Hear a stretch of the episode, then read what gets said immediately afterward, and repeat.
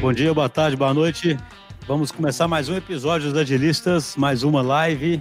Na verdade, eu falo bom dia, boa tarde, boa noite, mas agora é boa noite mesmo, porque é ao vivo. Eu sempre esqueço. Nós vamos fazer mais uma live hoje aqui da parte da DTI. Nós temos a Júlia. Tudo bom, Júlia? Olá, pessoal. Boa noite. Tudo bom? A Júlia é nossa head de marketing, então a participação dela aqui vai ser bem, bem interessante. Nós estamos com os três convidados, com a Josiane Terra. Tudo bem, Josiane? Olá, boa noite. Tudo ótimo. A Josiane é diretora de e-commerce do Via Varejo. Nós estamos aqui com o André Matos, que é CDO do PicPay. Tudo bom, André? Olá, tudo bem? Boa noite a todos.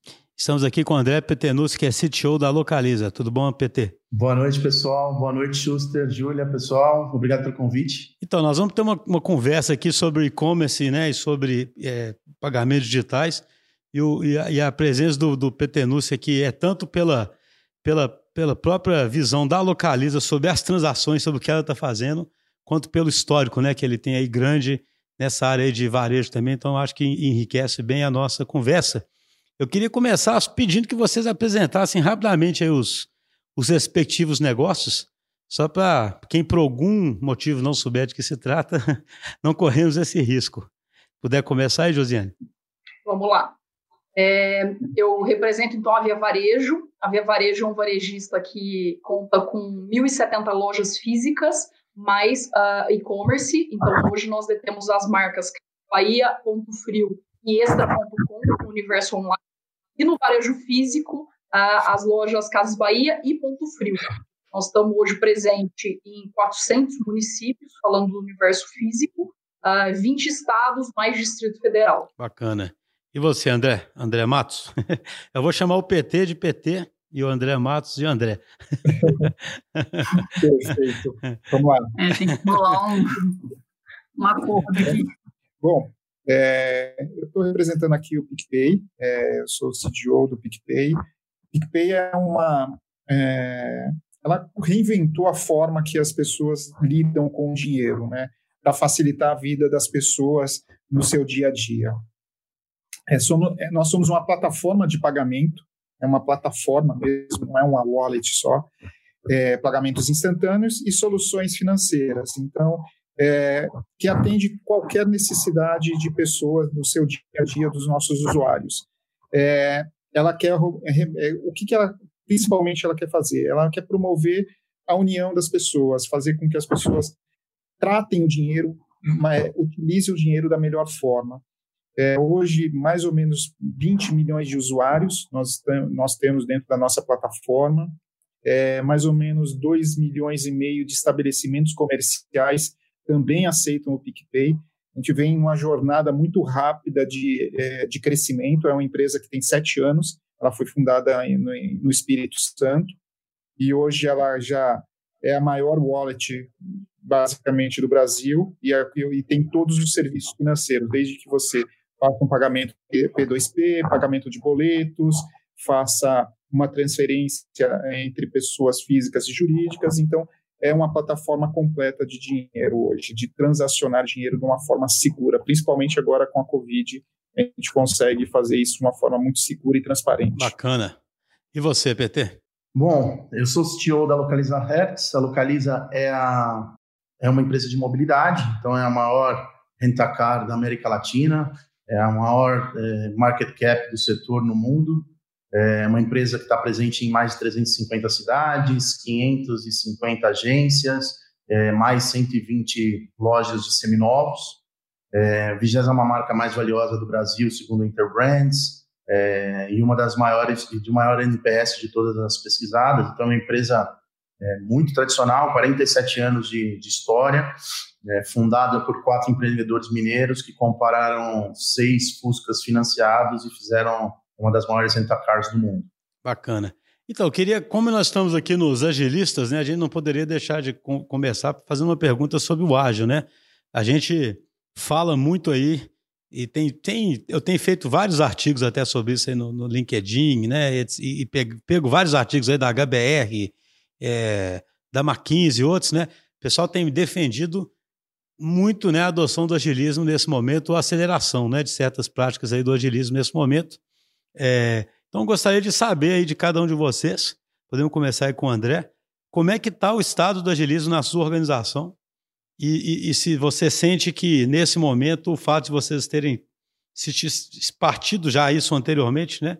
Se isso está ajudando nessa adaptação tão necessária, né? Já que a palavra de ordem agora é adaptação. Bom, o PicPay ele já nasce como uma empresa ágil, né? Então é uma fintech que nasce há 12 anos atrás e, e aí o, o DNA é um, um, DNA ágil de entrega, de colocar uma feature rap, rapidamente dentro do, do ecossistema da plataforma do PicPay. Então é, a essência dela, o DNA já era esse. Agora com esse crescimento que gente, nós temos desde um ano atrás, aqui, saindo de 300 colaboradores para mais de 1.300 colaboradores em um ano, é um crescimento exponencial. Então, como escalar isso? Como fazer com que essa essência começasse a, a, a transbordar pela companhia como um todo, trazendo novas pessoas de todos os lugares, de todos os segmentos, todas as empresas que você imagina, hoje nós temos dentro do PicPay. E aí a gente começa a colocar, formalizar, vai formalizar as nossas cerimônias, os nossos processos e trazer esse conceito realmente de agilidade para o dia a dia. Então, dentro do é, esse vem um movimento de mais ou menos seis meses é, de, das construções das nossas tribos, nossas squads, definição dos produtos é, que, que são entregues aí por cada uma dessas é, dessas squads, dessas tribos e como circula a informação dentro desse desse dia a dia. Acho que essa é uma essência do que está nos ajudando muito nesse processo de transformação que toda a sociedade vive hoje. Então, é, nós estamos, a, desde o dia 13 de março, todos, 100% de todos os colaboradores em home office. Então, fomos, assim, logo que na, começou a, a, ter mais casos aqui no Brasil, nós já fizemos esse, essa mudança. E, por incrível que pareça, a gente só está produzindo mais. Então, a, a produtividade, as entregas que estão acontecendo devido às diversas é, é, diversos produtos, features que nós estamos lançando devido à Covid para ajudar as pessoas, isso tá, é, é, muito graças a essa agilidade, a esse processo que vem se consolidando dentro do PicPay. então você tempo. acha que vocês estão porque é um desafio enorme a empresa. Todo mundo conta muito essa história, né? A empresa nasce menor, super ágil, aí ela vai crescendo, vai se organizando, vai se engessando, né? Aí de repente você tem que quebrar isso de novo e fazer ela ficar ágil de novo. Só com vocês parece que tudo foi muito rápido, né? Vocês não chegaram a passar por um momento de não agilidade, não, né? Não, acho que em nenhum momento dentro do PicPay. Então, é, é como o crescimento, é realmente é um crescimento exponencial que vem tendo dentro do PicPay, é, não deu esse direito de, de engessar as coisas para depois desconstruí-las novamente. Já participei de processos de empresas como esse, que eram mais tradicionais e queriam vir para esse modelo de agilidade, é bem difícil. Já no PicPay, não. É, essa essência vem desde a fundação e até hoje. Então, é, é uma essência mesmo, é um DNA que não se perdeu em nenhum momento. Lógico, agora colocando mais cerimônias, mais processos, para fazer com que isso é, escale para esse volume de profissionais que nós já temos. É, a empresa. Então, agora, é mas mantendo Sim. agilidade. É, a empresa que já é digital tem essa vantagem. Né? O PT chegou na Localiza com a missão de acelerar mais ainda, né, PT? Essa transformação que já vinha acontecendo e tornar ela mais ampla ainda. Né? Fala um pouquinho, por favor, sobre esse, esse tema. Bom, a nossa jornada se acelera desde fevereiro de, de 2019 então, imagina, localiza uma empresa de 47 anos, então a gente passou por todas as os paradigmas de gestão de tecnologia dos últimos 47 anos, naturalmente. Então, é, quando era moda fazer projeto, quando era moda ter data center, é natural que uma empresa dessa surfe essas ondas. E agora, mais recentemente, a gente tem adaptado muito a nossa atuação é, para começar, para acelerar cada vez mais essa jornada ágil. Então, já existiam iniciativas antes, é, muito isoladas, mas a gente, desde o ano passado, consolidou o modelo, é, implementamos um novo modelo operacional, onde baseado 100% em agilidade, então a gente deixou de ter iniciativas é, tipo projeto é, e fizemos um grande trabalho de mapeamento de toda a cadeia de, de todos os nossos negócios, é, para que a gente pudesse definir as missões, os propósitos e aí sim encaixar todos os nossos squads. Hoje a gente tem 65 squads em oito tribos, é gente para chuchu, é, integrado já 100% integrado com, com o business, montamos um time de produto, esse time de, com os PMs e os POs, que tem ajudado muito a dar suporte é, organizacional para os squads e principalmente conseguir desdobrar a estratégia para que possa, assim, construir a sua estratégia de produtos.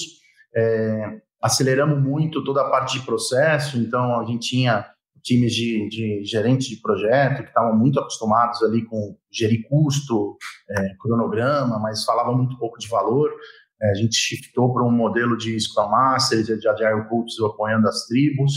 É, padronizamos todos os ritos. Agora a gente dá muito mais, a gente tem muito mais visibilidade das coisas que estão acontecendo em tecnologia e a evolução de cada produto, é, muito mais integração entre o resto, com, com, o restante das empresas. Tinha uma dificuldade muito grande das, da, das áreas entenderem qual era a pauta de tecnologia, o que a tecnologia estava fazendo. Hoje a gente está muito mais integrado, os times trabalhando junto com, com quem opera o negócio para entender quais são os desafios, muita experimentação. Então, tipo, tem, tem uma jornada que a gente ainda está, considero eu, é, no meio dela, mas com muitos bons resultados aí no, no último ano é, principalmente em consolidar uma visão nova é, e um modelo operacional é, novo, que, de novo, né, é, a gente fala muito de agilidade, agilidade, agilidade, eu até acho que não é um bom nome.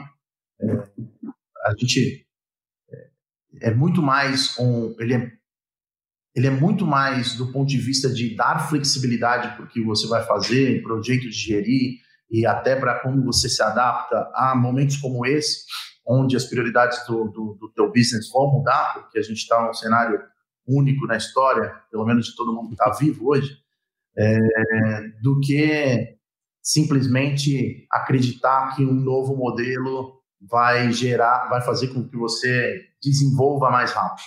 A impressão de, de agilidade é muito mais gerada porque você tem flexibilidade e porque você perde ineficiências durante o processo, principalmente de decidir as coisas erradas a fazer, o que muitas vezes isso acontece por, por falta de, de, de, de, maturidade do fluxo.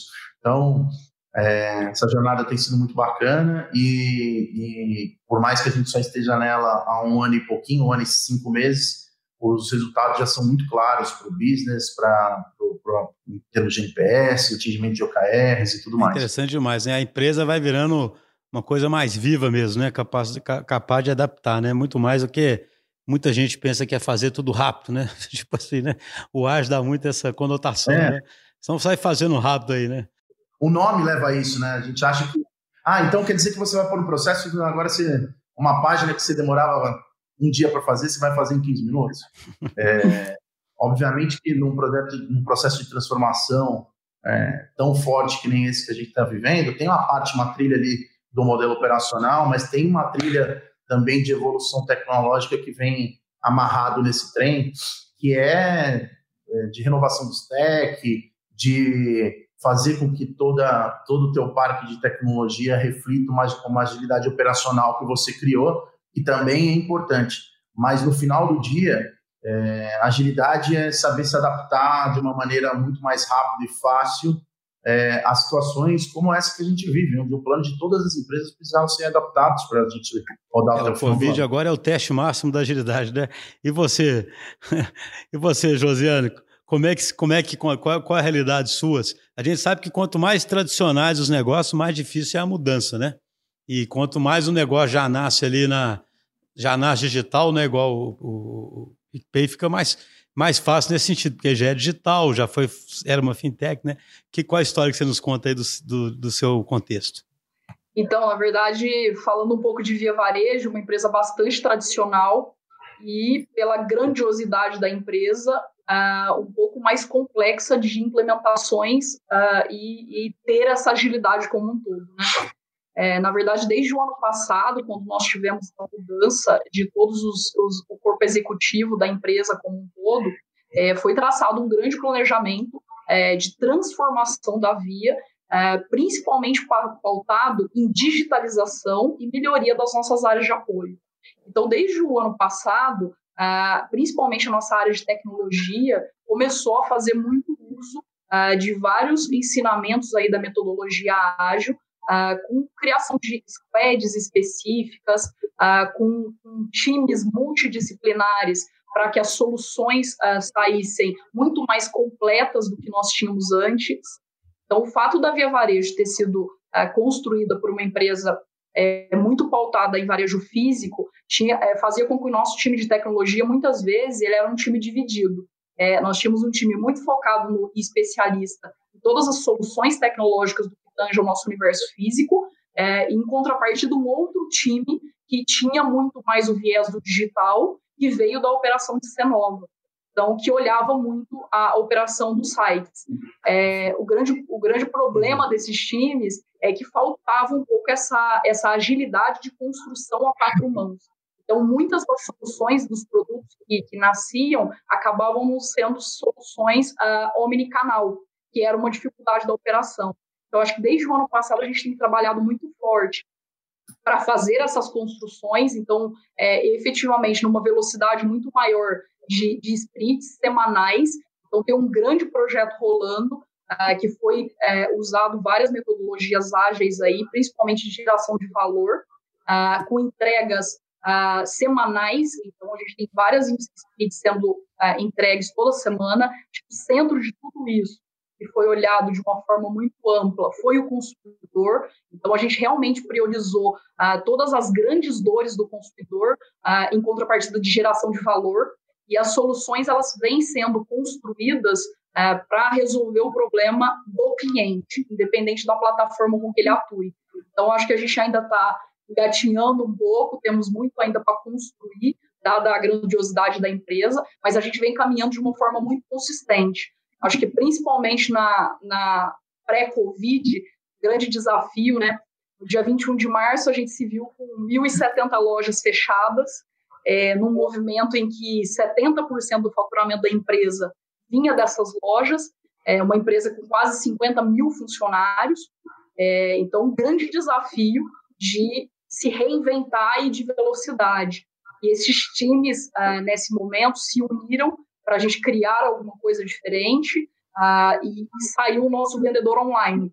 Eu acho que eu vou ter oportunidade de falar um pouquinho mais é, como um todo aí ao longo do nosso bate-papo, mas um canal que surgiu em quatro dias de trabalho entre os dois times, um objetivo que efetivamente uh, tentar trazer mais uma alternativa de venda para o negócio como um todo. Então, a, a nossa operação, de novo, estava perdendo 70% do faturamento de um dia para o outro, e a gente não via muito uh, qual era a data que isso ia acabar, porque até hoje a gente continua com 80% das lojas fechadas. Então, essa solução veio para dar é, construída do time online junto com offline, então as sprints se juntaram, as tribos se juntaram, que trabalham do, com esse com esse viés de canal digital, e a gente criou uma, um aplicativo capaz de fazer com que os vendedores fizessem, passassem a trabalhar e fazer venda para o universo digital. Então, no primeiro momento, ele não era a minha profissão, é, mas acho que foi bem legal, acho que foi um grande diferencial nosso aí de conseguir colocar no ar em quatro dias e, e mostrar um pouquinho de que, apesar de não ser o primeiro modelo ideal, ele começou funcionando, hoje a gente já está na terceira versão desse, desse modelo e é algo que foi construído é, por esse time e veio para ficar sem sombra de dúvidas. Acho que deu um grande diferencial competitivo para nós é aí isso. frente à pandemia. Isso é, isso é incrível, né? Eu até escrevi sobre isso, né? O, nesse momento de aperto aí, derruba os silos, derruba tudo, todo mundo trabalha junto, acaba o perfeccionismo, né? De querer fazer uma solução. O ágil acontece ali, sai né? O MVP, é verdade, né? É, sai o MVP finalmente, né? E aí, e aí, a, e aí é só uma pergunta que eu ia te fazer no varejo. É, como o varejo normalmente é um negócio apertado, né? É, a gente vê que, por exemplo, que a TI sempre ainda é vista como custo, né? E isso vinha mudando, né? Acho que agora isso definitivamente muda, né? Com esse papel de protagonismo que ela tem que ter na venda, etc. Como é que você está enxergando isso? Falando um pouquinho lá da Via, todos esses grandes projetos que a gente construiu, é, ele é sempre uma correlação muito de em quanto tempo o projeto se paga. Então, efetivamente, óbvio, os custos são todos orçados no projeto como um todo, mas a gente sempre olha o resultado do produto final. Então, o que a gente espera de melhoria e de ganho uh, em curto espaço de tempo? Então, é, por exemplo, agora em Covid, nós tínhamos um grande projeto para esse ano de abertura de lojas. É, a gente frisou esse projeto, dada a situação é, é atual, ah, principalmente do varejo físico, mas nenhum projeto de tecnologia do âmbito de digitalização da empresa foi, foi parado, porque a gente entende que, na verdade, quando isso tudo passar ou a gente tiver uma amenização da situação atual, é, com certeza essas implementações vão fazer um grande diferencial é, para o que a gente busca. Então, é, os projetos tecnológicos ligados à melhoria de operação no geral, nenhum deles é, teve corte de, de orçamento. Então a gente continua apostando de forma muito sólida, e acho que uhum. isso vai dar o diferencial competitivo uh, que a gente vai precisar para tocar o negócio de agora por diante. Né? Tá bom. Então, entrando aí nessa questão do. Se fala muito no novo normal, mas eu queria saber o seguinte: o que, que vocês já perceberam de concreto imediatamente, né? Depois desses eventos dramáticos? É, por exemplo, no PicPay, o que, que já mudou e qual que seria uma história de adaptação que você poderia contar aí, né? Você disse que vocês conseguiram fazer muitas features, né? Conseguiram se adaptar rápido. O que, que, que você já percebeu que já mudou, que já, já, já, já é uma tendência que vocês acham que está consolidada e como que vocês já estão reagindo a isso, hein? É, o que, que acabou acontecendo com, com todo esse, esse evento que aconteceu da Covid, é, nós nos vimos em algum em momento de de como que nós iríamos contribuir no dia a dia das pessoas. Então, o, o PicPay ele tem essa pegada de como eu vou fazer com que o meu usuário é, tenha a melhor solução e como eu vou atingir o maior número de pessoas. E nos vimos, assim, de repente, conseguindo contribuir com o governo, por exemplo, do estado de São Paulo e fazendo é, a distribuição das doações da, de merenda. Então, e de repente, em um único dia, você tem, tem trazendo 300 mil novos usuários de uma vez. Então, é, um anúncio do, do, governo do estado aqui de São Paulo, fazendo um anúncio ao meio-dia e meia, e de repente você vê um boom de usuários. Muitos deles não tinham direito a, a aquele benefício, mas todo mundo queria ver se tinha ou não esse direito. Então, assim, uma plataforma que se sustentou nesse processo, então, graças a, a, todo o processo que vinha sendo trabalhado, mas nós chegamos em números que nós imaginávamos chegar lá no final do ano. Então, e isso aconteceu tudo em praticamente um único mês. Em um único mês, nós fizemos os números que estavam planejados até dezembro. E isso graças ao quê? A um, a um processo de evolução que nós tínhamos dentro da nossa plataforma, é uma utilização massiva de, de cloud, então todo o nosso ambiente ele é ele está na, na cloud, ele está em uma cloud, então isso nos ajuda muito ao nosso processo de conseguir ter essa sazonalidade e suportar um baque desse tamanho. Então, para vocês terem a ideia, em março foram 3 milhões de novos usuários, em um único mês, março para abril, então a gente chega a 3 milhões de novos usuários rapidamente, e, e isso é possível somente com o quê? Com um time que está focado, um time que, que sabe é, exatamente o que precisa fazer. Nós, acho que, como o André também comentou aqui, nós focados em, em OKRs, então nós vemos um ciclo de três meses aí de OKRs, nos direcionando o que, que realmente é importante para dentro. André, só, só uma pergunta. Por que, que teve tantos usuários a mais? Qual foi o principal causador disso? Foram o, o seguinte, dentro desse do, do, processo de distribuição de merenda, então nós estamos fazendo, Prefeitura do Estado de São Paulo, são 700 mil novos usuários, só da Prefeitura uhum. do Estado de São Paulo. Aí tem Jacareí, tem é, Duque de Caxias, são várias é, prefeituras e governos que estão utilizando a nossa plataforma para distribuir o dinheiro. Então, com que ah, eu tá. faço que isso? Em vez de receber um cartãozinho ou receber como está acontecendo na caixa, muitas vezes ele tem de ir na, no próprio é, ATM, na caixa, para receber esse dinheiro e se expor, a nossa plataforma ela, ela consegue fazer com que os nossos usuários não se exponham disso e consigam utilizar esse dinheiro em estabelecimentos comerciais.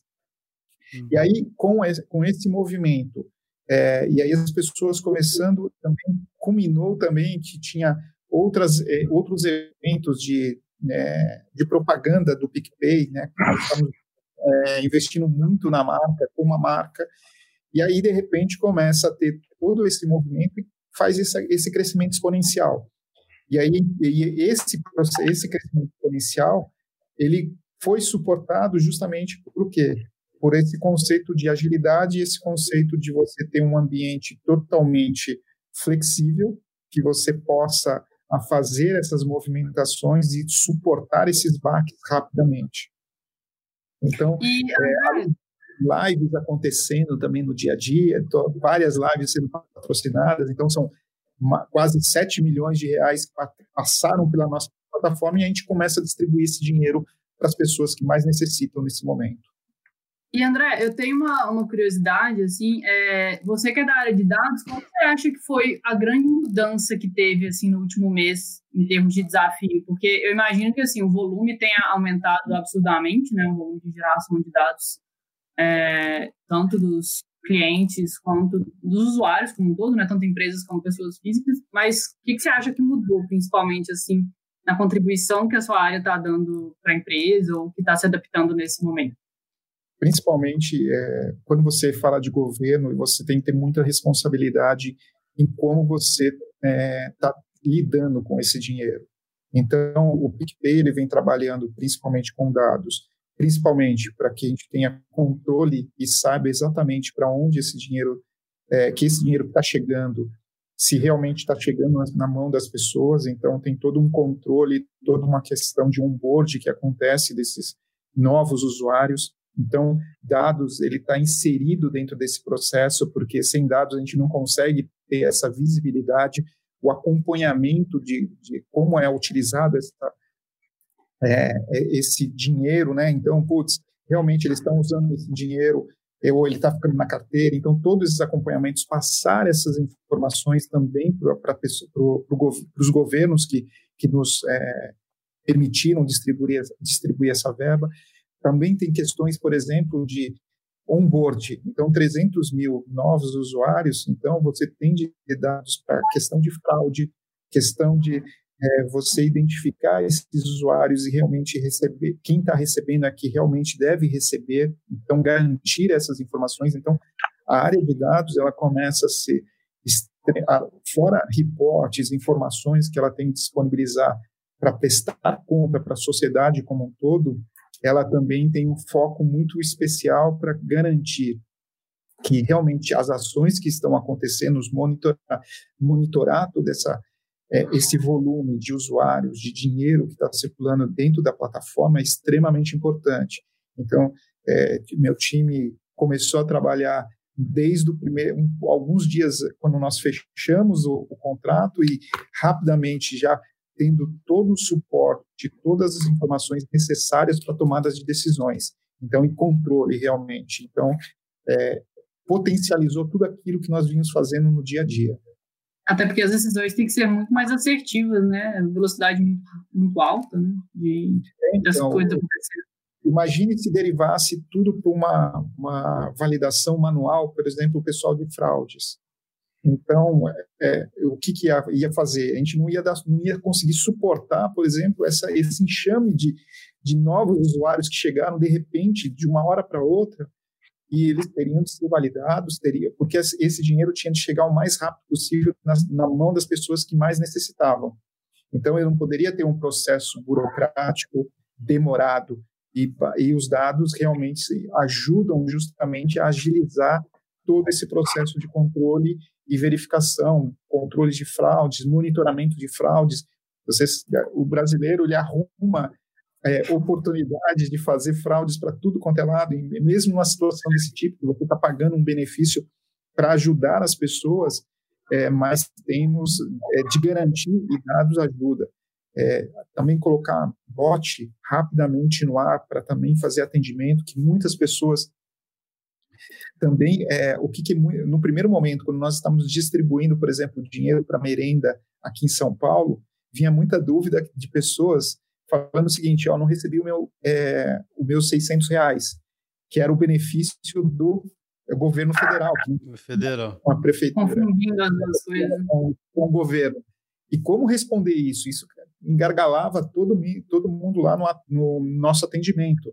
Então, rapidamente, fazer adaptações nos nossos bots para responder isso, e isso tudo através de dados. Não, não tem como. É, não, você está doido. Tudo exposto ao público, né? E você, PT, eu queria tanto saber das adaptações que você já sentiu aí no seu negócio, quanto como você deve acompanhar aí o, o e-commerce, que você tem isso no sangue aí de perto, e o que, que você já sente que está mudando? Né? Qual que seria o seu, seu toque nisso? Cara, tipo assim, acho que tem duas, dois vieses, né? Tem o viés do business, né? Que está se adaptando, que está gerando uma série de, de novas oportunidades. E tem o viés da, da, vida corporativa como ela era antes e como ela está agora no, no mundo onde as pessoas não podem se encontrar. Então, é, acho que o primeiro, falando primeiro do, do, do, da mudança corporativa, eu acho que aqui vai ser onde mais vai ter mudança. É, o novo normal é, vai ser bem diferente do que a gente tinha antes, eu acho. É, a gente vai questionar uma série de coisas que antes a gente, é, por inércia, acaba não, acabava não questionando e simplesmente seguia fazendo sem, sem avaliar. Então, por exemplo, é, qual o valor de ter um, um escritório real estate hoje em dia, onde a gente já provavelmente nos próximos nos próximos meses a gente vai é, ter uma, uma um, um, um, contato restrito. Então, como é que as empresas vão se adaptar após a, a, a, a volta da, da pandemia no sentido de se organizar fisicamente? Será que o real estate vai continuar sendo tão válido assim? Será que as, as, as, empresas vão continuar investindo em escritórios como forma de atração de talentos? A gente, nesse mês, esses meses foram determinantes para provar que sim, é, home office funciona. É, qual é o balance entre home office e escritório? Porque é, a gente sabe que criação de cultura precisa estar junto, né? Precisa get along. Tipo, como é que você cria uma cultura de uma empresa com pessoas que estão é, 100% é, isoladas? Também não dá. Qual vai ser esse balance como que as empresas vão valorizar é, essas, essas, diferentes iniciativas pós-pandemia é um, vai ser algo interessante de acompanhar, é, até porque não, não me parece ser algo que é, a gente vai ter uma restrição só durante um tempo. Então, se fosse alguma coisa, ah, tudo bem, esse mês fica em casa, no próximo volta está tudo normal, é, não me parece que vai ser assim. Acho que a gente vai sair, visto aí nos outros países, acho que a gente vai sair para um modelo onde vão haver ciclos de volta uma vida normal, mais ou menos, restringe de novo. Então, por exemplo, na França, é, semana retrasada ou passada, voltaram as aulas, essa semana já bloquearam de novo. Acho que a gente vai acabar passando um tempo assim, as empresas vão ter que se adaptar nesse novo modelo. É só, só, um, só um comentário, BT. É o que você falou, né? Uma coisa é a empresa já tem cultura, o povo foi para casa e já está organizado segundo aquela cultura. Tem o risco disso desfazendo um pouco, né? e as novas pessoas, e depois de muito tempo, né? Isso não é tão é, simples mas, quanto mas, parece. Né? Mesmo quem estava acostumado a fazer isso, as grandes empresas que tinham home office e tal, não era, não era 100% do tempo, que nem a gente está agora. Então, Sim. como vai se dar esse balance depois? O quanto que. É, qual vai ser o, o, o peso ali do, da presença física, da colaboração é, olho no olho e da remota? E como que isso vai impactar as adjacências, né? Por exemplo, tem gente falando que é, real estate pode é, comercial pode perder é, valor. É, como é que vai ser a, a, presença física? Imagina, por exemplo, e-commerce, que é um, um, um, varejo, né, como um todo, é, tem muita é, já há muito tempo fala-se de omnichannel, de customer centricity, de conseguir nos, nos, nos diversos canais é, ver o cliente como um só, mas para ser bem sincero, quando você compara o varejo brasileiro, por exemplo, com, com, com os Estados Unidos, a gente está longe disso. É, e, e, muita gente agora está correndo para fazer isso. Então, É, imagina, tipo, imagina varejo de rua, Schuster. Você passa na rua aqui em BH, tá tudo fechado. Como é que vai ser isso depois? Como, essas, essas empresas talvez nem voltem, porque elas já quebraram em si, né? tipo, agora, nesse momento. Então vai ser uma vai ser um cenário é, desafiador e, e, eu acho que muda um pouco a visão corporativa. É, na outra. Fala, gente. É, eu ia puxar um pouco esse gancho, lembrando de algumas perguntas que tiveram nesse sentido, é, sobre como é que vai ser agora a presença física, tanto de, em lojas, né, aí pensando também na, no Via Varejo e nas agências da Localiza, quanto no home office, né? Vocês já têm alguma coisa planejada, assim, é, ah, vamos manter o home office, é, tá dando certo, como é que vai ficar as vendas, as vendas físicas? Você já tem alguma ideia, assim, de... Então, falando, plano, sobre, falando sobre home office, Júlia, a gente fez um processo, a gente estava iniciando uma, uma, um projeto de adaptação para o home office, que a gente teve que desenvolver, fazer tudo em quatro dias para conseguir pôr todo mundo em casa, foi bem desafiador, é, porque a gente, ano passado a gente mudou o dress code da empresa, é, bom, vocês da DTI acompanham bem isso, é, no começo do ano a gente flexibilizou o horário e a gente vinha numa, numa, numa, num projeto agora para habilitar o home office. O que, que a gente fez? A gente montou um comitê que tem atuado muito com as pessoas em identificar se elas estão realmente conseguindo fazer o trabalho delas, se a natureza do trabalho delas é capaz de ser feito. Estou falando matriz, né? não estou falando ponta, onde tem as nossas agências e ali tem contato, é, não, tem, tem que estar tá ali, né? é diferente. Onde a gente, obviamente, pode estar aberto da, devido à determinação da cidade é, e do Estado. Então, a gente montou esse comitê, esse comitê tem, desde, desde o começo do, do que a galera foi para casa, tem atuado muito em mapear quais são as dificuldades, se a natureza do trabalho pode ser executada online, se é, a pessoa tem infraestrutura na casa para poder, para poder é, trabalhar. Então, a gente é, deu, deu muito é, notebook para quem tinha estação na, na, na, na empresa. É, algumas pessoas a gente também teve que colocar é, banda, banda larga para que eles conseguissem a, a, a, trabalhar em, em casa. A gente também está trabalhando muito a questão mental, psicológica, para acompanhar os times que estão, é, como é que está a saúde mental dos times que estão trabalhando num, num, num, modelo diferente, então, é, com, com o time de assistência social. Então, a gente tem pensado muito essa frente, porque não é um home office normal, não é uma empresa que tomou como... como é, é uma realidade completamente caótica. Exatamente. Por isso que, eu, por isso que eu, que eu digo que vai ser interessante ver como é que isso reabre depois, porque por mais que as, que as empresas, exceto alguns casos muito específicos, a maioria das empresas que tem home office no Brasil, pelo menos as grandes, relevantes do ponto de vista de faturamento, de presença, de conhecimento e tudo mais, elas tinham home office no modelo é, auxiliar de, de, de, trabalho, não no, no modelo é, minimamente, vai, nem 50-50 com, com relação à presença física. Então, esse é um ponto interessante. Do ponto de vista de, de business, né, surge uma série de novas iniciativas. Então, é, por exemplo, a própria Localiza, é, a gente vai lançar uma, uma, uma alternativa à ponte aérea, visto que a gente percebeu que muitas, muitas pessoas têm tido receio sobre transportes coletivos por conta da interação e, do, e do, da, de uma possível contaminação, principalmente agora no pico da pandemia, e a gente vai lançar agora uma, um, uma alternativa as, pontes, as pontes aéreas. Então, a gente mapeou trechos é, que, te, que têm ou que terão forte demanda pós-pandemia, é, para que a gente faça esse trecho, o cliente possa fazer esse trecho, a gente sabendo exatamente a rota que ele vai fazer, como alternativa aos pacotes é, de viagem aérea, já com preços pré-determinados, com todas as vantagens do cliente localiza, como segurança, carro higienizado e tudo mais.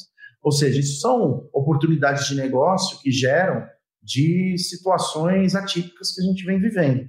Então, a gente vai descobrir, é, virou, virou meme já esse novo normal, mas a real é que a gente vai descobrir um, uma nova forma de, de trabalhar, de se relacionar, é, e até das empresas gerarem valor. É, vai ser desafiador. É. Ah, legal. Não, é interessantíssimo isso que você falou, né? Já surge um, uma, uma, oferta nova, né? E você, Josiane, você começou a falar um pouquinho, né, sobre o vendedor online, não é isso? Eu entendi que você vê que tudo é feito em quatro dias, né? É. Agora, antigamente, só para antes, antes disso, só para marcar a reunião demorava umas duas, três semanas, né? É uma super verdade, né? Eu acho que o, o, eu concordo bastante com o que o André falou. É, eu acho que tem um, uma parte aí do, do, trabalho home office que é uma, uma descoberta. Eu acho que principalmente no caso da, da Via Varejo, que é uma empresa mais tradicional, nós tínhamos um receio com a implementação do, home office e, e eu acho que tem funcionado muito melhor do que nós imaginávamos. Então, as pessoas efetivamente têm trabalhado muito mais e fica essa preocupação de como vai ficar e como vai ser esse equilíbrio no retorno, né? Mas eu acho que, no, no geral, tem funcionado muito bem. É, nós estamos trabalhando home office desde o começo da primeira quinzena de, de março, uh, e aí surgiu o vendedor online. Eu acho que o vendedor online é um dos nossos, uh, das nossas criações aí que veio da, da Covid, e dessa necessidade de aproveitar essa mão de obra que nós temos, que são os nossos vendedores dessas mais de 1.070 lojas, é, que são é, vendedores extremamente capacitados, é, para que neste momento pudesse quebrar uma barreira que nós temos digitalizar a população. Então, muitos consumidores que não consomem no universo online não consomem por confiança, é, e eu acho que o projeto ele surgiu muito daí, de como a gente pega essa mão de obra super capacitada, é, num momento como esse, e coloca para fazer uma assessoria para ajudar esses consumidores a dar esse primeiro passo é, e conseguir ter confiança, enfim, de fazer essa primeira compra no universo online. Então, o, o projeto como um todo nasceu em quatro dias, a gente tem ido para a mídia com Me Chama no Zap, que é uma forma uh, de, de, comunicação fácil, os consumidores entenderem que eles podem ser tanto abordados por esses vendedores, mas também é, eles podem entrar em contato com esses vendedores através dos, do nosso site. Então, tem um linkzinho lá, cai na fanpage, e ele pode entrar em contato com o vendedor direto para tirar qualquer tipo. E a gente tem uh, se, se surpreendido muito com o projeto. O primeiro a roadmap que nós fizemos, a gente colocou só mil vendedores fazendo a iniciativa. Uh, de novo, foi uma primeira versão, nós já estamos na terceira, acho que veio para ficar. É, hoje, esse projeto já faz 20% da venda online, então realmente se tornou um canal de vendas uh, muito grandioso, uh, frisando que os vendedores eles são comissionados, então eu mesmo, a mesma metodologia que nós usamos de comissionamento nas lojas é o que a gente adotou para esses vendedores, e hoje a gente tem mais de 10 mil vendedores trabalhando nessa plataforma. Então, e usando é, dados. É, sim, até para como principais dados aí, avaliando a, a, base de clientes que compraram no online, basicamente 50% dos clientes que fizeram, que, que, vieram dessa operação vendedor home office, uh, foi a primeira vez que eles fizeram uma compra no online. Então, é, a gente tem acompanhado muito de perto 47% desses clientes, para ser mais precisa. Então, e, eles, uh, e a gente, realmente, a gente recebe vários depoimentos é, de essas pessoas uh, recebendo os produtos em casa. O Brasil, ele ele não se restringe a São Paulo, né? Eu acho que São Paulo, a gente que está no dia a dia em São Paulo, a gente acha que a internet e que, a digitalização ela aconteceu no Brasil e ela não aconteceu. É, efetivamente, quando você vai para algumas regiões do país, é, muito é, poucas pessoas ainda têm acesso é, e mais do que isso, falta muita confiança ainda para alguns consumidores é, para entrar e fazer essa compra no online. Ele, é, é, falta aquele calor humano, aquele atendimento, tirar as dúvidas. Então, eu acho que a gente conseguiu é, unir dois pontos muito fortes, que é o fato do, da população ainda não ter, é, tem muita, uma boa parte da população ainda não, nunca ter feito uma compra online e não se sentir confortável em fazer isso de uma forma de sozinho. E, e, a, e, paralelo a isso, a gente lançou também, também durante a Covid, é, a gente lançou o CDC digital. Então, que nada mais é do que o uso do nosso carnezinho Casas Bahia no universo online. Então, qual outro dado que nos chamou muita atenção? Muitas pessoas que vêm dessa operação e que nunca compraram online não são pessoas bancarizadas. Então, não tem cartão de crédito.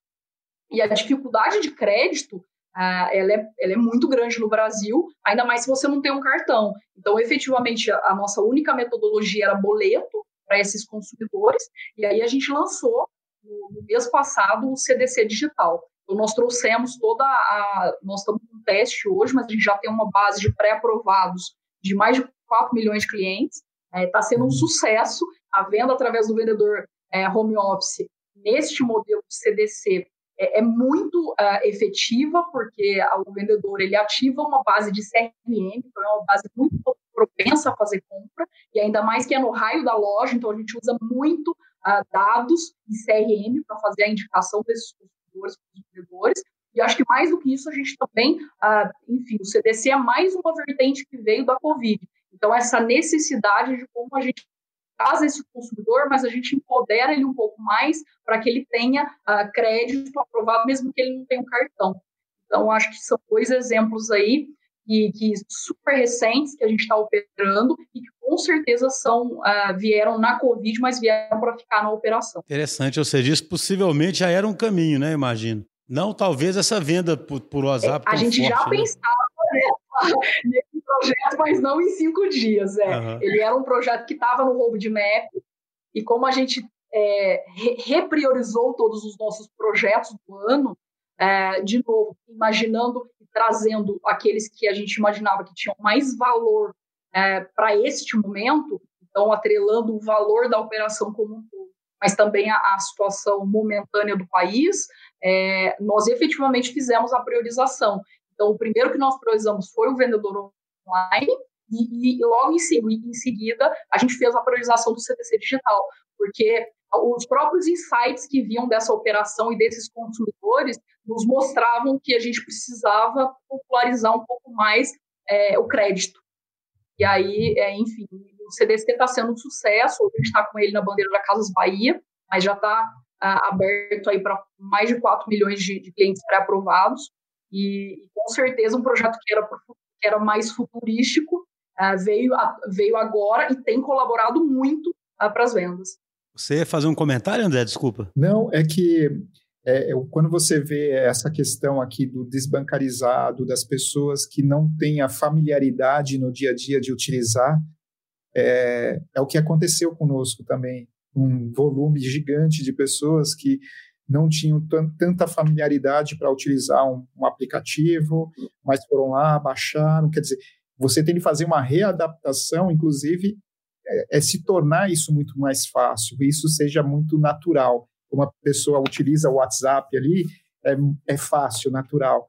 E como você transfere isso de uma forma totalmente transparente na ponta. Acho que esse é o, é o principal.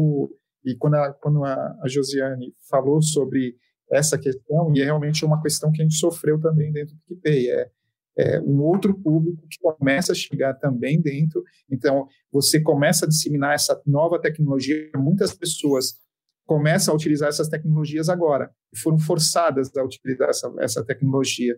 Então, ter essa habilidade de fazer essa, sem essa fricção com os nossos usuários é a melhor coisa a ser feita nesse momento, porque está chegando muita gente, está chegando muita gente que nunca é, foi digitalizada na vida. Então, e ela é o primeiro contato e ela está sendo obrigada a fazer isso. Então, esse é, é um grande desafio acho, de todas as empresas e, e vai permanecer e não volta. Eu acho que assim é uma coisa que depois que eles foram fisgados, tiveram essa oportunidade, isso é, perpetua daqui para frente. É. E quais, é, quais são as ferramentas que vocês estão enxergando que vão potencializar ó, as transações online, as, as vendas online? Assim, é, eu, a gente recebeu algumas perguntas perguntando sobre infraestrutura mesmo. Mas aí eu queria saber mais no sentido de é, relação com o consumidor, é, como que vocês estão, o que, que vocês estão pensando em usar, o que está surgindo aí de interessante? Do, do PicPay? É, do PicPay, do Via, ah, tá. do, do também. Quer falar, Josiane? que o, o nosso é um pouco mais fácil, acho que... total, total. É. É, eu acho que na, na Via a, a, gente tem sentido muito, acho que a mudança de como a gente faz os investimentos de marketing. Então, a Via, é, historicamente, uma empresa que 70% do nosso faturamento vinha do universo de lojas físicas. Logo, as nossas principais, os nossos principais investimentos e a nossa principal metodologia para atrair esses consumidores para dentro das lojas é, era muito relacionada à TV. Então, uh, os anúncios sempre anúncios muito voltados em investimentos muito voltados para o universo de mídia em massa. Né? É, nós mudamos drasticamente a metodologia de uh, uso desse investimento.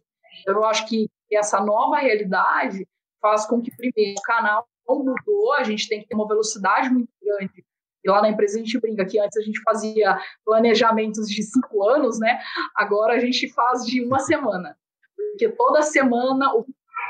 e as necessidades mudam, né? A gente é, tem que se adaptar de uma forma muito rápida. E, e efetivamente, uh, mudou muito a forma com que a gente faz hoje. Então, antes a gente ia muito para a mídia aberta, continuamos indo, mas num, num, nível de investimento muito menor, porque hoje a gente usa muito mais, por exemplo, o Google Analytics para poder nos dar insights, insumos, o que o consumidor está buscando, é, em que momento eu, eu efetivamente tenho que começar a me relacionar com esse consumidor, como é que eu crio uma régua de CRM para ser muito mais assertiva naquele momento de compra e naquela intenção que ele tem, é, quer dizer, sendo assertiva no que eu oferto para ele, ah, independente do, do, local onde ele está navegando, interagindo. Então, é, que, que, a gente chama muito de topo de funil, é, que, são as metodologias que a gente fala muito do universo de online. É, então, efetivamente, dentro da empresa, a gente se reinventou muito ah, na forma com que a gente tem investido é, para trazer e para criar essa régua de relacionamento com esses clientes. Então, não que antes não tivéssemos, mas efetivamente numa empresa onde só 30% do negócio como todo é digital, você tem isso numa esfera muito resumida. E, e, e dado o cenário, o e-commerce está super potencializado. Então, a gente efetivamente vê crescimento em categorias que eram super inexpressivas no nosso negócio. Com Vou certeza. dar um exemplo aqui. A gente lançou uma categoria de higiene e limpeza com mais ou menos 20 dias, porque ela estava no nosso roadmap, era uma categoria que a gente queria trabalhar, a gente é, acha que é super interessante pela recorrência, é uma categoria de produtos que a gente já tinha a, a relacionamento com a indústria, mas estava desenhada para o segundo semestre. A, a, com, todos os acontecimentos fizeram com que a gente colocasse muito esforço e trouxesse a antecipação uh, desses produtos para dentro de casa. Então, a demanda, ah, de novo, a demanda e a busca pelo consumidor desse tipo de produto, seja na nossa busca ou nos dados que a gente via através dos principais uh, aí de mercado, mostravam que era uma categoria uh, muito forte que vinha para ganhar muita velocidade no universo de online. Então, é, efetivamente, a gente tem, tem tentado aproveitar muito é, essas, essas leituras de dados e de insights que a gente pega do mercado é, aproveitando isso na operação da melhor forma. E aí, com muita velocidade. Acho que, de novo, as coisas estão mudando é, muito rápido e que a gente programa para uma semana não necessariamente é o que a gente vai replicar. É o que eu acho que a, uma coisa que eu acho que aconteceu, assim, acho que é muito claro, né? Assim, por mais que vários comércios aí pensassem que iam precisar do digital, o modelo ainda era de expansão de loja, né? E, e de publicidade na televisão. E, ou seja, você está se preparando para o futuro, mas ao mesmo tempo você está fazendo ali o que você está acostumado a fazer, né? Que é o fazer mais loja, né? E é. comprar melhor, vender, né? E, e, e, por aí vai, né? E continuar fazendo massa, mídia de massa. É. Aí de um dia para o outro, fechar as suas lojas todas, né? E aí o digital não é mais um auxílio, né? Ele virou preponderante né? nessa relação. Eu queria perguntar para o PT, ele fez um comentário aqui falando que a gente estaria longe do que acontece no exterior, né? Quais são os exemplos aí, PT, que, que, é, que é tão diferente? Schuster, até um ponto sobre esse tema, que eu acho que é uma oportunidade muito grande para essas plataformas, tanto de e-commerce quanto de serviços, é que há cinco, sete anos, todos os e-commerce do Brasil têm investido muito em, uma, até como uma forma de fazê-los rentáveis, porque é, é, um desafio no varejo online brasileiro, é, eles têm investido muito no, na, no, no, na funcionalidade de marketplace. De fazer com que as lojas fossem portais para diversos vendedores do Brasil inteiro que operam categorias, seja nichadas ou não, mas que é uma oportunidade para que esses e-commerce continuem ampliando é, profundidade de, de, de, de, estoque né, e, e, e, e catálogo né, de produtos, é, sem a necessidade de fazer todo a, o investimento de comprar o produto, manter ele em estoque, fazer girar e tudo mais. É, então, tipo, a, a, de uns 5 a 7 anos, algo que a Amazon já fez no, lá fora há mais de 15 anos, nos últimos 5, 7 anos, é, todos os e-commerce do Brasil têm investido é, nessa categoria, como uma forma de entrar em novas categorias que não necessariamente vale o investimento é, de, de, de, fazer toda a parte de posicionamento de estoque, ou a, a, e até mesmo como uma forma de, às vezes, estar mais próximo do cliente final e fazer uma, uma, uma, uma venda onde o frete seja mais barato, onde a entrega é, seja mais rápida e tudo mais.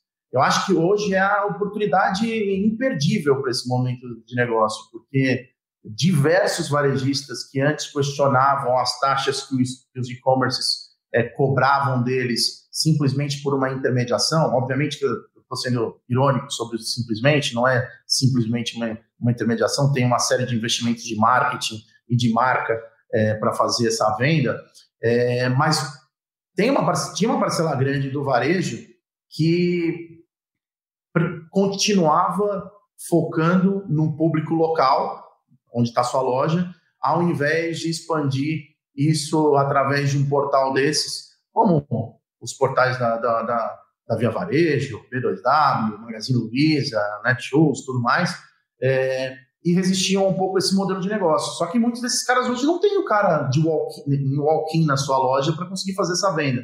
Então, acho que é uma oportunidade muito grande.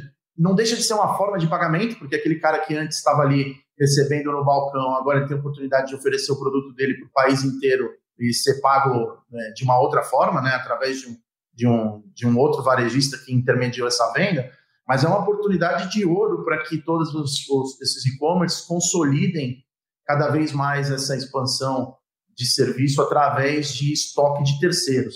É, quando você pega hoje o marketplace, a, a, Amazon, por exemplo, nos Estados Unidos, a esmagadora maioria das, da venda dos seus produtos é, são via marketplace com, com lojas parceiras e eles exploram as categorias que, são rentáveis o suficiente para que você faça toda a parte de, de, de é, carregamento de estoque, vamos falar assim. Então, acho que esse cenário de isolamento, as próprias lojas físicas precisaram repensar, porque senão zerava a venda. É, e até exemplos muito mais próximos de nós aqui no dia a dia, não precisa ser do varejo para perceber isso. Vou dar um exemplo dessa semana. Tem uma, tem uma pizzaria muito gostosa aqui em BH que eu adoro ir, que para eu comprar pizza de lá eu precisava ir no restaurante. Eu comprei essa semana via uma dessas plataformas de entrega de, de comida. Então, o varejo em si tem que se reinventar e, e tem que, que, começar a olhar com, agora até com uma maneira de sobrevivência para essas novas formas de venda que não são necessariamente as presenciais, como uma grande. Vamos lembrar, hein, o varejo no Brasil, é, só 4 ou 5% é online. Então, o varejo é, é, é muito maior do que só as plataformas de e-commerce que a gente vê. Então, esses 95, 96% do varejo vão ter que olhar para canais diferentes que não só o presencial para poder fazer essa venda. É, eu não conhecia esse meu, não. 4% só online. 4 ou 5. André, eu acho que uma informação, é, eu acho que uma informação relevante do que você está falando é que quando a gente pega essa diferença de proporção, e até para dar um pouco mais de números, é, na Via Varejo, quando a gente olha os 70% da venda que nós fazíamos em loja física e do dia para a noite a gente deixou de ter esse 70%, nos dias atuais, nós já temos feito, em média, um faturamento diário em torno de 70% a 80% do que nós fazíamos antes da pandemia, para dar uma dimensão do quanto o universo online cresceu e ganhou participação dentro do negócio, porque nós continuamos com 80% das lojas fechadas.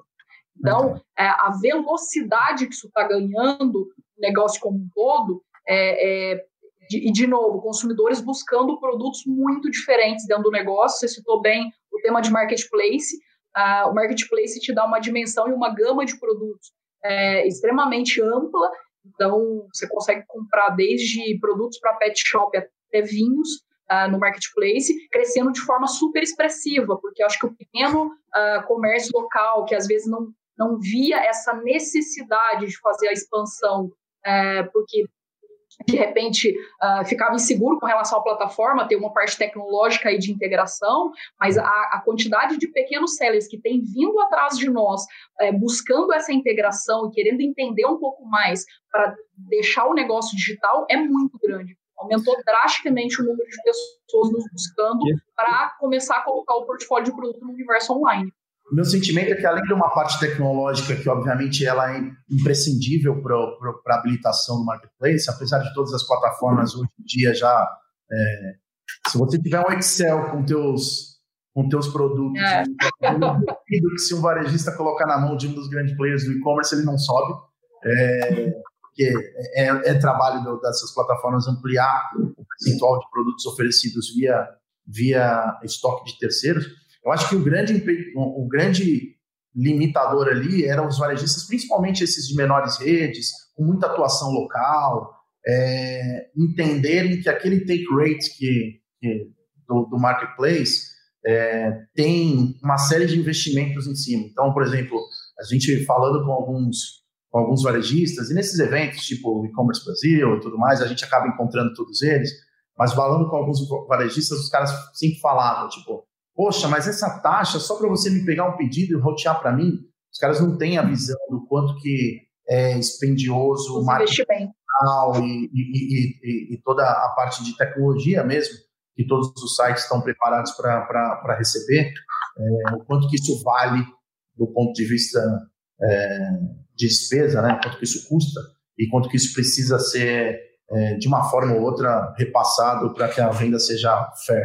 Então, é, eu acho que nesse momento eles não, não tem o que ser questionado. Né? Você precisa ter uma presença que não seja a, a local. E, eu acho que é uma oportunidade de ouro para o marketplace no Brasil se consolidar e cada vez seja mais natural que a gente entre no site tipo é, Casas Bahia, Americanas, Magazine Luiza e compre um produto que não necessariamente foi é, comprado e vendido por eles, e foi só uma intermediação.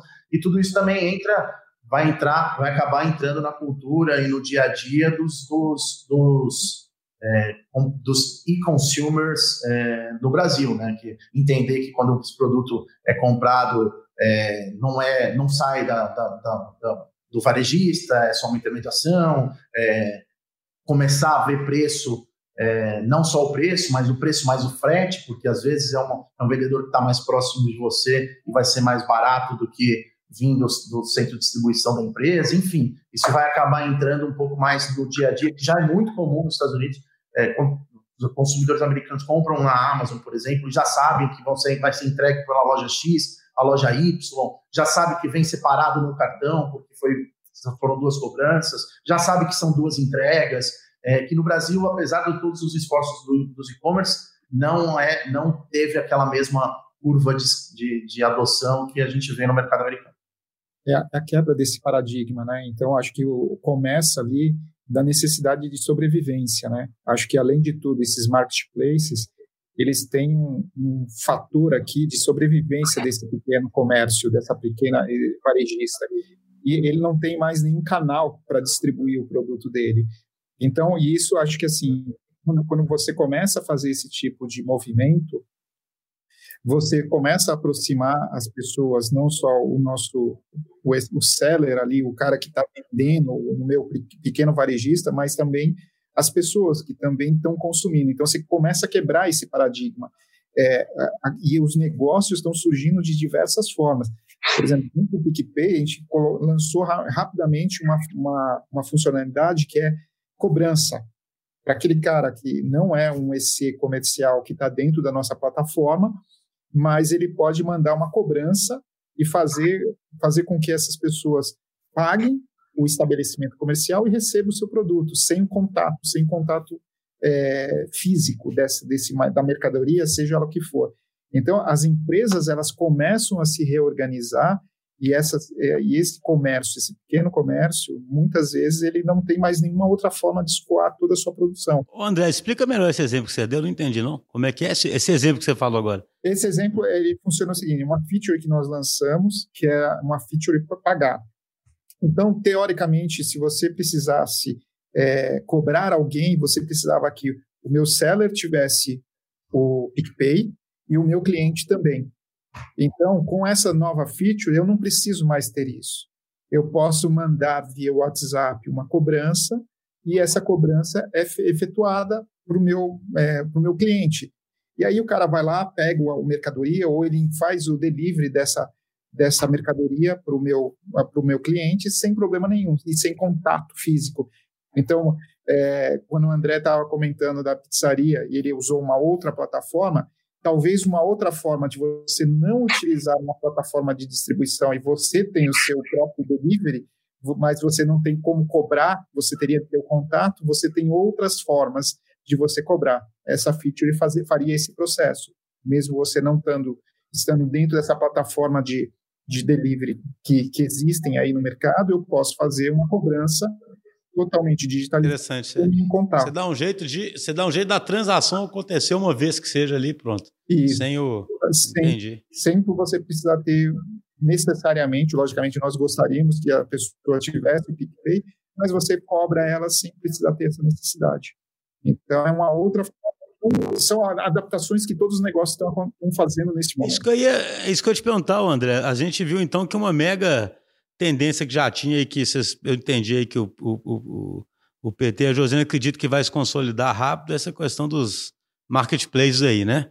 É, e, no, e do ponto de vista de pagamentos, o que, que vocês enxergam, hein? O pagamento é ter a, a todas o que, que, por exemplo, dentro do nosso, do nosso aplicativo, eu quero tirar essa fricção do pagamento, porque a, com o Covid chegou agora. Agora é ruim você transacionar moeda. Então, é você transacionar dinheiro vivo ali no dia a dia. As transações eletrônicas, elas começam a ter uma fricção totalmente é, sem fricção, né? Ela não tem essa fricção, então não tem esse contato. De uma hora para outra, é ruim, é prejudicial você trocar uma cédula de dinheiro com uma outra pessoa. Isso tornou-se uma coisa que não é mais normal. E quando o PicPay nasceu, ele nasceu com esse com esse intuito lá há sete anos de quebrar esse vínculo de, de transacionar dinheiro entre pessoas. Começou lá com P2P, entre um amigo fazendo, ah, vamos, vamos dividir uma conta. Amigo, vamos fazer um churrasco e vamos dividir essa conta através de, de é, transferência de dinheiro ali de forma fácil, de uma carteira para outra, sem movimentação. Então, é, os meios de pagamentos então, quando você pega todas essas questões de adquirentes hoje, elas estão sofrendo também. Por quê? Porque está diminuindo as transações de estabelecimento comercial. Elas estão, é, todas essas adquirentes que vinham numa onda, algumas maiores, outras menores, elas começam a sofrer também com a Covid. Porque a transação de dinheiro começa a ser eletrônica. Ela não acaba não tendo mais esse contato físico. Então, inclusive essas empresas também estão se reinventando, criando outras formas para que você não tenha contato. Mas mesmo assim vão vir outras tecnologias, vem outras. O QR Code é uma que nós lançamos lá sete anos atrás, que agora você começa a ver em tudo quanto é lugar QR Code, né? desde uma live até é, uma propaganda, seja lá o que for, você começa a ver o QR Code para uma situação que nós, nós utilizamos o QR Code para pagamento, né, para fazer pagamentos. E agora você começa a ver o QR Code que foi lançado lá no passado, que não pegou muito, você começa a ver pagamento e começa a ver um monte de outras coisas sendo implementadas com QR Code. Mas, além disso, esse, esse contato de dinheiro cada vez é, menor e através das transações eletrônicas. Acho que isso tende. E essa é uma característica você vê grandes bancos também criando as suas wallets digitais também. Então, é um movimento que começa a surgir. Tem o Pix aqui, que é o governo incentivando também a troca de dinheiro através do, de uma nova plataforma regulada pelo governo. Então, está sendo lançada, logo, logo ela está no ar, que vai fazer com que você faça transferência bancária sem você ter uma conta bancária. Você tem que ter uma wallet, você tem que ter um aplicativo lá dentro do seu celular e você consegue fazer 24 horas por dia, 7 horas por, é, 7 dias por semana as transferências sem nenhuma fricção. Então, é, daqui a pouco vai ser vantagem. Daqui a pouco eles vão estar pagando juros negativos, aí você deixa o dinheiro na wallet e pronto. É, jeito que as coisas estão. Ô, Josiane, e como é que ficam as lojas físicas, hein? O que vai acontecer com esse tanto de lojas? Já estão, se eu entendi bem, vocês já estão voltando ao nível de venda anterior, né? No online. Não é isso? Você disse que já está voltando. Ao... Que eu fiquei impressionadíssimo com isso. Quero né? só, fazer um, só fazer um comentário interessante sobre esse tema que o André estava dizendo, sobre os meios de pagamento. É, nessa semana a gente concretizou 100% da, da aquisição das ações que faltavam do Banqui. Então, nós também temos uma carteira hoje é, digital. É, eu comentei do CDC, é o que a gente já tinha lançado, mas sem sombra de dúvida, a, a, a facilitar e tirar esse, esse, essa dificuldade de, de, de pagamento ou de, de flexibilizar para que os consumidores não bancarizados comecem a ter uma, uma, uma melhor aderência do universo online é bem importante. Então, na Via Varejo, a gente tem olhado muito essa vertente não só lançando o CDC, mas também o Banqui, que hoje muitos dos nossos consumidores que fazem compra no, nas lojas físicas já, já fazem uso do Banqui para fazer o, o, pagamento do carnê. Então, eu acho que o movimento aí como um todo da, de, de, facilitar o, a, a interface para o consumidor final, com certeza em meio de pagamento, ele veio para ficar e, e, tende a, ter várias wallets sendo criadas aí ao, ao... Sabe que é engraçado? Tudo que já está acontecendo um na China, a, China, a China é o futuro nosso, vocês diriam isso, ó. Tudo, tudo que vocês falam daí já acontece na China, não acontece? Assim, a China ela, ela saiu de um movimento de dinheiro para uma wallet, e é os seus grandes aplicativos. Aqui no Brasil, nós temos ainda uma penetração muito grande de cartão de crédito. Então, nós não fizemos. Lá eles estavam resolvendo o problema deles. O problema deles era como ele transacionar dinheiro no dia a dia e eles pularam o cartão. É como você pegar lá é, na África, que eles não têm rede é, física de telefone, é tudo celular, porque eles pularam essa etapa. Na China, é eu vejo isso. Hoje, a grande maioria das transações acontece ainda com cartão de crédito. Então, por exemplo, nas wallets, você embarca o seu cartão de crédito também. Você coloca ali. Então, você também. É, é, acho que essa dependência ali de se tornar uma China, acho que são contextos diferentes e eles pularam realmente. Eles nunca passaram por um cartão de crédito. Eles nunca tiveram essa facilidade da utilização. Mas, logicamente, aqui no Brasil, a tendência com essas wallets, com as, os grandes, é, grandes players chegando no mercado, vão ter vários concorrentes, e aí a Josiane acabou de falar que eles fizeram uma aquisição, é, a, as americanas têm outra, cada, cada um está criando a sua, e a gente acredita que vão se consolidar depois, daqui um tempo, seis, sete wallet, grandes wallets que vão concentrar toda essa movimentação. Ah, quem vai ser esses sete, não sei mas provavelmente é uma consolidação de mercado que vai acontecer em algum momento. Beleza. E aí, Josino, voltando às lojas físicas, vocês não precisam mais delas. As lojas Estou brincando. Estou brincando. Precisamos, precisamos. Na verdade, nós tínhamos um projeto de expansão, inclusive, para esse ano das lojas. É, esse projeto ficou frisado. É, então, para esse ano, não temos expectativas de, de novas aberturas de loja. Mas hoje nós estamos com apenas cerca de 20% das nossas lojas operando.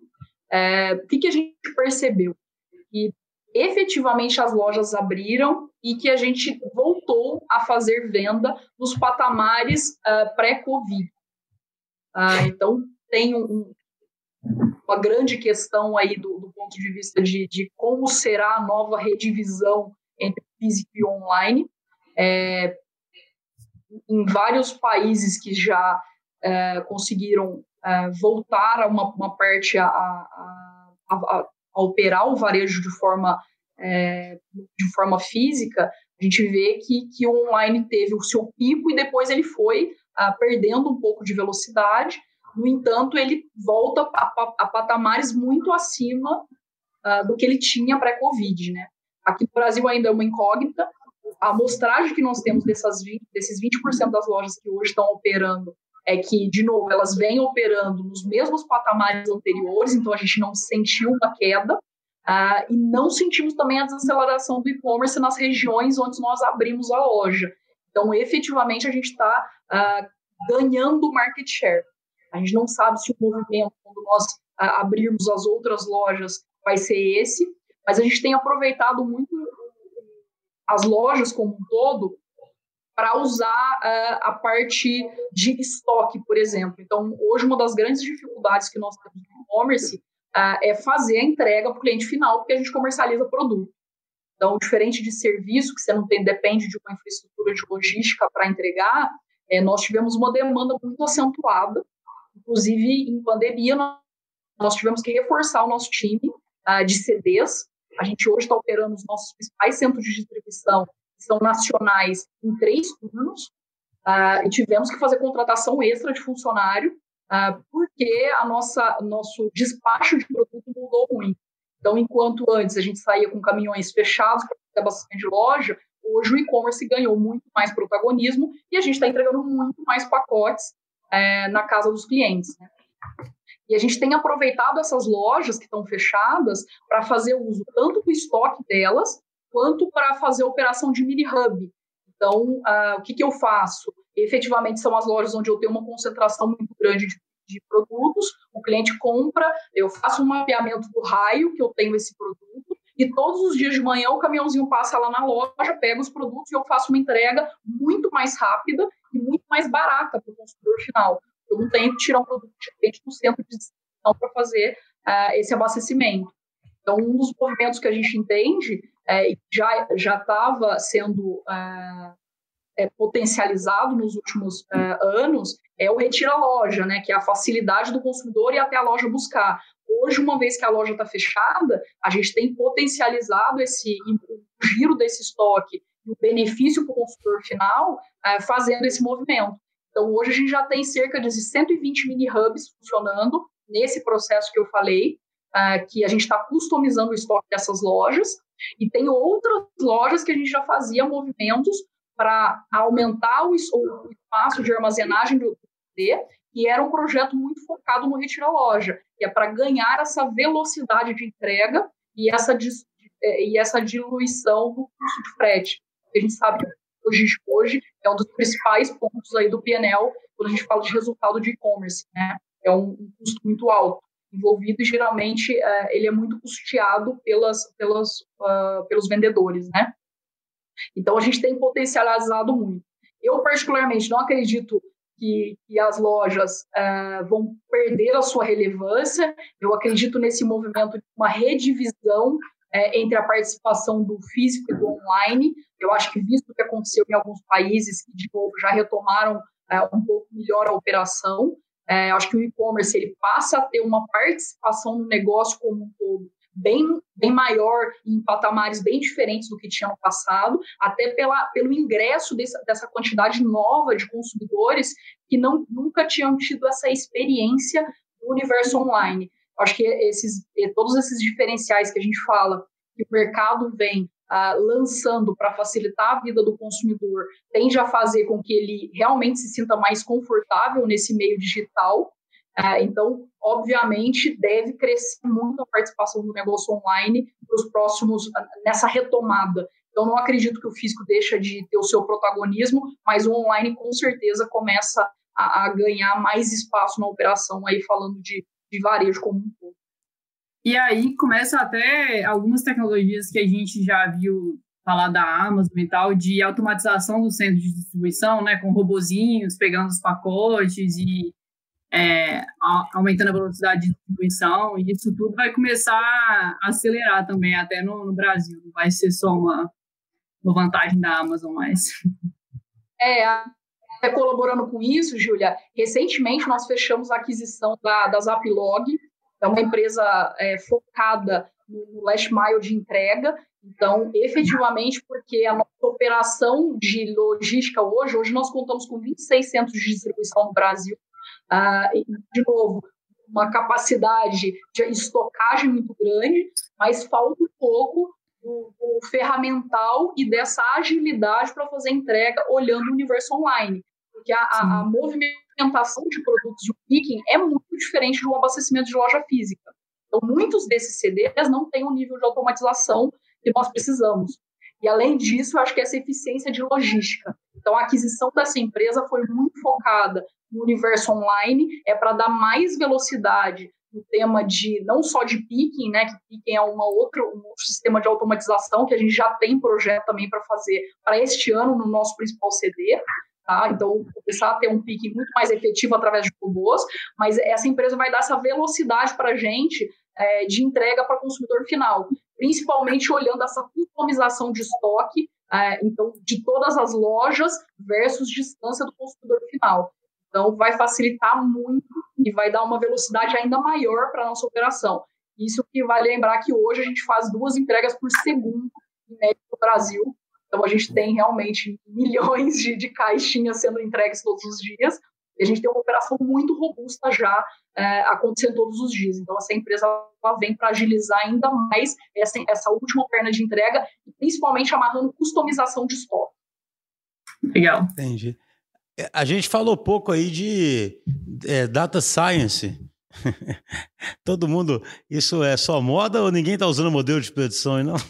Acho que esse não está no dia, está no DNA. Acho que a grande maioria das empresas hoje, das grandes empresas, elas começam a utilizar cada vez mais é, não só o data science, mas a, a parte de dados.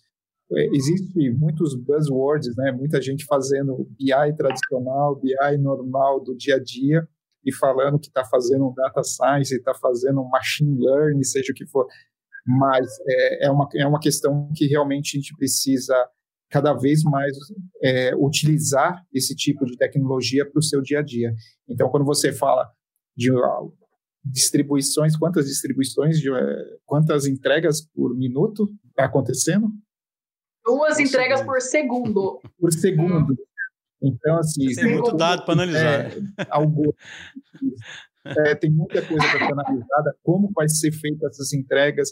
Qual a melhor rota que eu vou utilizar? Então, quando você é, começa a mergulhar nesse universo de dados, para quem eu vou oferecer esse produto, como eu vou oferecer, em que momento ele vai receber essa, essa oferta sem ofender ele, porque também tem o outro lado, o cara não pode ficar recebendo uma enxurrada de, de é, ofertas de coisa que ele não tem absolutamente nenhuma afinidade de comprar, ele não tem nenhum. É, ele, na vida dele, ele nunca passou por aquilo, ele não, provavelmente não vai passar. E aí a gente acaba tendo essa enxurrada de, de propaganda, de ofertas que são inúteis e a conversão muito baixa. Então você precisa realmente ter machine learning, data science, todas essas armas sendo é, utilizadas no seu dia a dia e para qualquer tipo de negócio, desde uma, um centro de distribuição e fazer uma, uma venda muito mais é, direcionada para um cliente no seu naquele momento que ele está fazendo é, uma pesquisa lá no seu e-commerce, você fisgar ele e fazer o quê? Fazer com que ele não abandone o carrinho e compre aquele produto da melhor no momento que ele está necessitando daquilo. Então, acho que data science, essas novas tecnologias que vêm surgindo, então, acho que empresas mais tradicionais, utilizando RPA, que são automatização dos processos para melhorar o processo no dia a dia, é, não só processos é, transacionais, mas processos de, de, de, realmente melhorar a forma de que as pessoas trabalham no dia a dia. E aí volta novamente. Você precisa de análise de dados para ver qual que é a melhor forma de você automatizar esses dados, esse, esse processo. PT, voltando ao. No caso da Localiza, como é que você enxerga a questão de loja física, né? Assim, é, já, a, a Localiza já faz um trabalho né, para reduzir fricção, a pessoa fazer o check-in mais fácil, né? Eu não sei se com a cidade mais vazia tem mais lugar para pegar carro, se isso não tem nada a ver. Já tem alguma visão sobre isso, assim? Então, é, bom, a gente tem 500 e poucas lojas, lojas físicas, é um desafio também nesse, nesse momento, é, tanto por conta de como fazer com que as nossas lojas e nossos carros sejam seguros, então todo o investimento que a gente fez em processo de higienização, para garantir que se você está usando um serviço nosso, aquele carro está é, foi preparado é, considerando as novas condições né, de, de, higiene necess, de higiene necessária. Mas a gente já vem há algum tempo, já há dois anos, investindo também numa experiência mais fluida, com menos fricção, para um povo, para um público é, um pouco mais demandante de tecnologia, que a gente vê que cada vez mais é presente nesse setor de mobilidade, que é o nosso Localiza Fest. Então, a gente disponibiliza em diversas lojas uma experiência onde você consegue fazer toda a reserva e pagamento pelo app, pelo app da Localiza. Você chega no carro, aí ele te indica onde que o carro está dentro do estacionamento da loja, você vai direto ao estacionamento, abre o carro usando o, o, o aplicativo, a gente tem um dispositivo de IoT dentro do carro, então você faz a abertura do, do carro, pega a chave que está no, no, no, no porta-luva e faz a utilização e na devolução também é uma devolução é, onde você entrega o carro e, e simplesmente segue a, a, a vida. Então, é, a, gente já, a gente já percebe que cada vez mais o público tem essa, um público específico tem essa demanda por fazer serviços que sejam altamente é, self-service, onde eles consigam resolver todos os problemas através do canal digital, com interação com pessoas. É, e eu acho que em todos os, os, segmentos isso acaba sendo verdade hoje em dia. Talvez no setor de, de aluguel de carros é, um pouco menos, porque muito pouca, pouca empresa tem essa oferta, localiza única no Brasil com essa oferta mas a gente consegue perceber que tem uma demanda cada vez mais por autonomia na, na utilização do serviço. E isso também ajuda a gente em tempos onde é, o balcão, é, relacionamento com as, com as, pessoas, a gente precisa guardar um certo isolamento. Obviamente, na agência é, tem diversas, diversos outros papéis que são importantes para disponibilizar aquele carro ali para o cliente daquela forma, higienização, abastecimento, manobrista e tudo mais, mas a experiência para o cliente acaba acontecendo sem nenhum contato físico. E a gente vê que é uma experiência que, que, que normalmente tem um NPS muito melhor do que o, o, o, o, o tradicional, e são clientes muito satisfeitos com o serviço. É, então, acho que isso também é um dos casos de que a utilização eu até brinco, né? Sempre falo isso e eu acho que isso é um grande turning point das é, como as áreas de tecnologia cada vez mais são vistas como core skill e não mais como como overhead, né? Então o, o, o capability técnico virou core, core skill de todas de, tu, de tudo quanto é empresa, porque isso aqui agora está no bolso de todo mundo. Então é, eu não quero mais ligar para uma pizzaria para pedir uma pizza. Quero entrar aqui no, no, aplicativo, ver todas as pizzas que ele tem no cardápio, poder discutir com quem eu vou comer é, o que, que a gente quer e pedir, e de preferência, seja rápido. Então, a, é cada vez mais o cliente, o consumidor no centro da jornada, decidindo como que ele quer se relacionar com a empresa. E, e é isso que eu acho que a maioria das empresas, principalmente é, no varejo, né, é, vem investindo nesses, último nesses últimos anos para integrar essa, essa experiência. Porque, no final de contas, o cliente é o mesmo, cara. O cara que vai na sua agência, o cara que entrou no, no teu app, é, ele é o mesmo. A nossa jornada, no, naturalmente, é uma jornada que passa de, do, do on para o off. Então, não tem uma, um aluguel de carro sem você ir lá pegar o carro. né? É, talvez quando a gente tiver teletransporte autônomo ele vem até nós, mas até, até então não é não é tipo você comprar um filme no sua Apple TV e, e, e, e, ver o filme. Então ele é uma, uma experiência muito mais no meu caso que é prestação de serviço do que no, no, no e-commerce. Ele é uma experiência on to off e e eu acho que essa, essa revolução vem do empoderamento do usuário, de conseguir fazer as coisas né, sozinho, do jeito que ele quiser, sozinho ou do jeito que ele quiser. Né? Eu acho que é muito importante. É bom demais. Nós estamos chegando aqui no final, já são oito e meia. O que eu gostei demais dessa conversa é que ela, ela materializa assim. A gente lê as coisas, mas é diferente ouvir pessoas reais que estão tocando negócios reais, né? Falando o que está acontecendo, né? E aquela história de software is eating the world, né? Isso tá comendo mais rápido ainda, né? A gente é. tá vendo aqui que agora ele virou um. Hã? Em quatro dias. É, ele tá devorando agora, né? E que realmente a vantagem de ser ágil, né? Agora não virou questão de escolha, né? Então eu acho interessante isso. A gente pode até ter uma percepção disso. Vários negócios já podiam até estar tá se movimentando, mas isso está ficando muito, muito real, né? Eu acho que essas lives vão mostrar que o mundo vai mudar muito rápido mesmo, porque isso é a, isso é a beleza aí da, da, da iniciativa de cada empresa de empreendedorismo, né? Cada empresa está se movimentando muito rápido, né? Já que a situação é tão grave, né? Cada um está se movimentando extremamente rápido para poder vencer esses desafios. Né? Acho que a gente teve uma prova disso aqui hoje. Então, queria agradecer a presença de vocês todos. Espero que os ouvintes aí tenham gostado e daqui a pouco teremos outras lives. Com certeza. Só um lembrete aí que o Schuster não falou dessa vez, mas quem tá vendo no YouTube, se curtiu, ah, deixa é. o like. Tem que ser igual o YouTube, dá um, jo dá um joinha aqui, ó, dá um joinha. No... Júlia, tem que passar o, o, script de youtuber, influencer pro Schuster fazer na próxima. Eu vou, eu vou pintar meu cabelo igual o Felipe Neto, alguma coisa assim. Cada live um cabelo de uma cor. Exatamente. Isso aí, pessoal. Muito obrigado, viu, pela, por vocês terem participado. E boa Obrigado, noite a todos. Valeu, gente. Valeu, pessoal. Obrigado. Boa noite. Valeu.